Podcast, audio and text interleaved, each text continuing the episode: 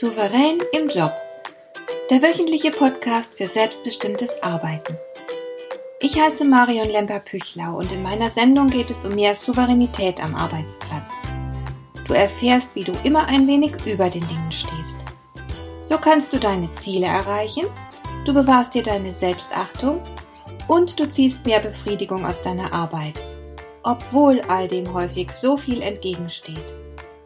Finde heraus, wie dir die Arbeit jeden Tag Freude macht.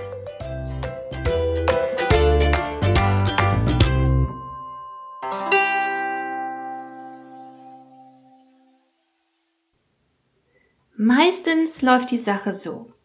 Frau Meier hat einen neuen Arbeitsplatz und kommt natürlich dann auch in ein neues Team, in dem sie niemanden oder höchstens ein oder zwei Leute kennt. Frau Meier muss sich nun erst einmal orientieren. Wie geht man in diesem Team miteinander um? Worüber wird geredet? Bei welchen Gelegenheiten redet man überhaupt miteinander? Gibt es zum Beispiel eine gemeinsame Mittagspause? Wer hat welche Rolle im Team? Wie ist der Umgangston generell? Wie persönlich sind die Gespräche, die man miteinander führt? Wer ist mit wem befreundet? Wer kann wen nicht leiden? Und so weiter. Das alles muss Frau Meier erstmal in Erfahrung bringen, damit sie ihren Platz im Team finden kann. Sie ist also zumindest am Anfang relativ zurückhaltend und schaut sich einfach mal an, wie es tagtäglich zwischen den Kollegen so läuft. Und dann stellt sie vielleicht fest, dass man in diesem Team nicht nett und ehrlich miteinander umgeht, dass es eventuell ungesunde Konkurrenz gibt und ähnliches. Jetzt ist Frau Meier enttäuscht. Und sie schimpft und sie beklagt sich zu Hause, was für schreckliche Menschen in ihrem Team sind. Frau Meier leidet. Punkt. Ende der Geschichte. Diese Geschichte wiederholt sich tagtäglich für Männer und Frauen in allen möglichen Organisationen und Positionen. Und wir wissen aus etlichen Studien, dass die Arbeitsatmosphäre einen riesigen Einfluss auf das Wohlbefinden der Mitarbeiter hat. Wer in einem kalten oder sogar giftigen Arbeitsklima arbeitet, dem kann es nicht wirklich gut gehen. Es wäre nicht sonderlich souverän, wenn du dich wie Frau Meier in dieser Geschichte verhalten würdest wenn du akzeptieren würdest, dass das Arbeitsklima schlecht ist und dich ganz bereitwillig aufs Leiden einstellen würdest. Denn natürlich gibt es auch hier Spielräume. Ich behaupte nicht, dass sie beliebig groß sind. Man sagt ja, dass der Fisch vom Kopf her stinkt. Und es ist durchaus richtig, dass häufig von ganz oben Vorgaben gemacht werden, die den Mitarbeitern die Freude an der Arbeit sehr schwer machen. Natürlich wirkt sich so etwas auf die Arbeitsatmosphäre aus. Wenn ein Unternehmen herzlos und ohne emotionale Intelligenz geführt wird, spürt man das als Mitarbeiter. In einem solchen Fall hast du aber viele Leidensgenossen und es spricht absolut nichts dagegen, dass ihr euch solidarisiert und jeder versucht, den anderen den Tag so angenehm wie möglich zu machen. Und wenn man zu solch einer Gemeinschaft zusammenwächst, wenn man sich gegenseitig respektiert und sich vertraut, dann kann man auch viel besser zusammenarbeiten.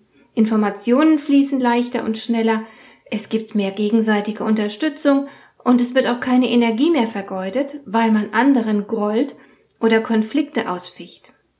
Aber in der Regel ist es so, dass sich alle Betroffenen als Opfer fühlen. Man denkt, dass es einem doch so viel besser gehen könnte, wenn die anderen nicht so blöd wären, wenn die anderen sich nur ein bisschen umsichtiger, vernünftiger, erwachsener, intelligenter, rücksichtsvoller und so weiter verhalten würden ja, dann, dann würde man viel lieber zur Arbeit gehen, dann wäre alles angenehmer und leichter. So denken Menschen, die keine Verantwortung übernehmen wollen. So denken Menschen, denen es an Souveränität mangelt. Du, als souveräner Mensch, wirst es anders machen.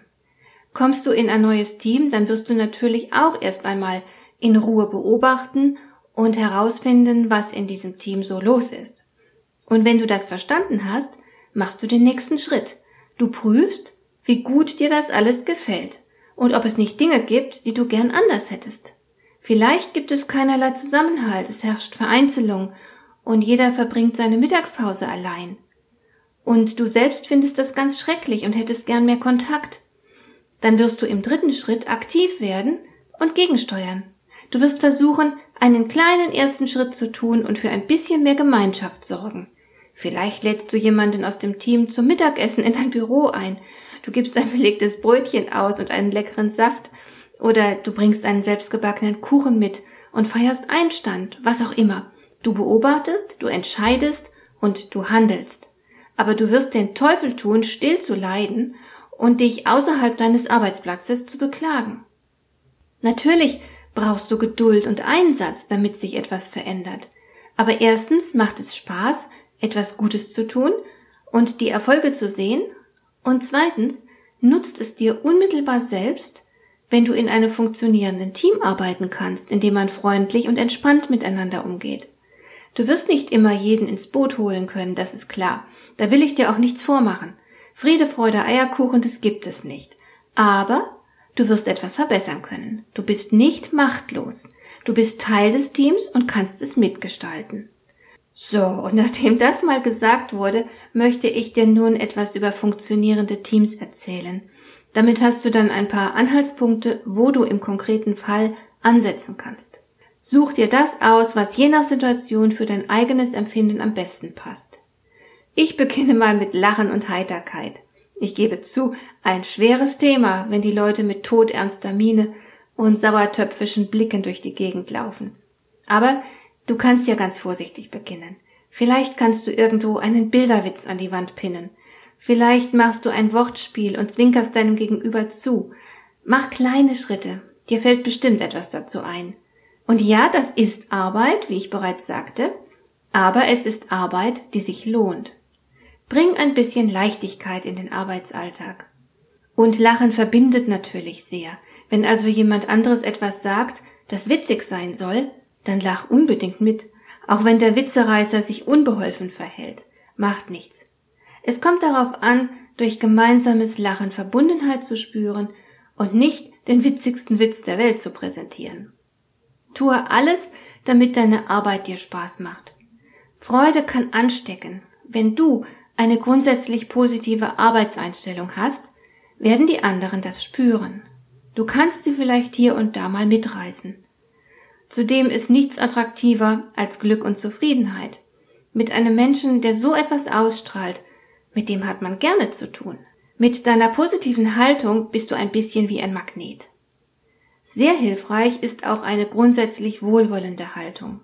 Denn es genügt natürlich nicht, nur der Arbeit positiv gegenüberzustehen, du solltest auch gegenüber den Menschen um dich herum eine positive und wohlwollende Einstellung pflegen.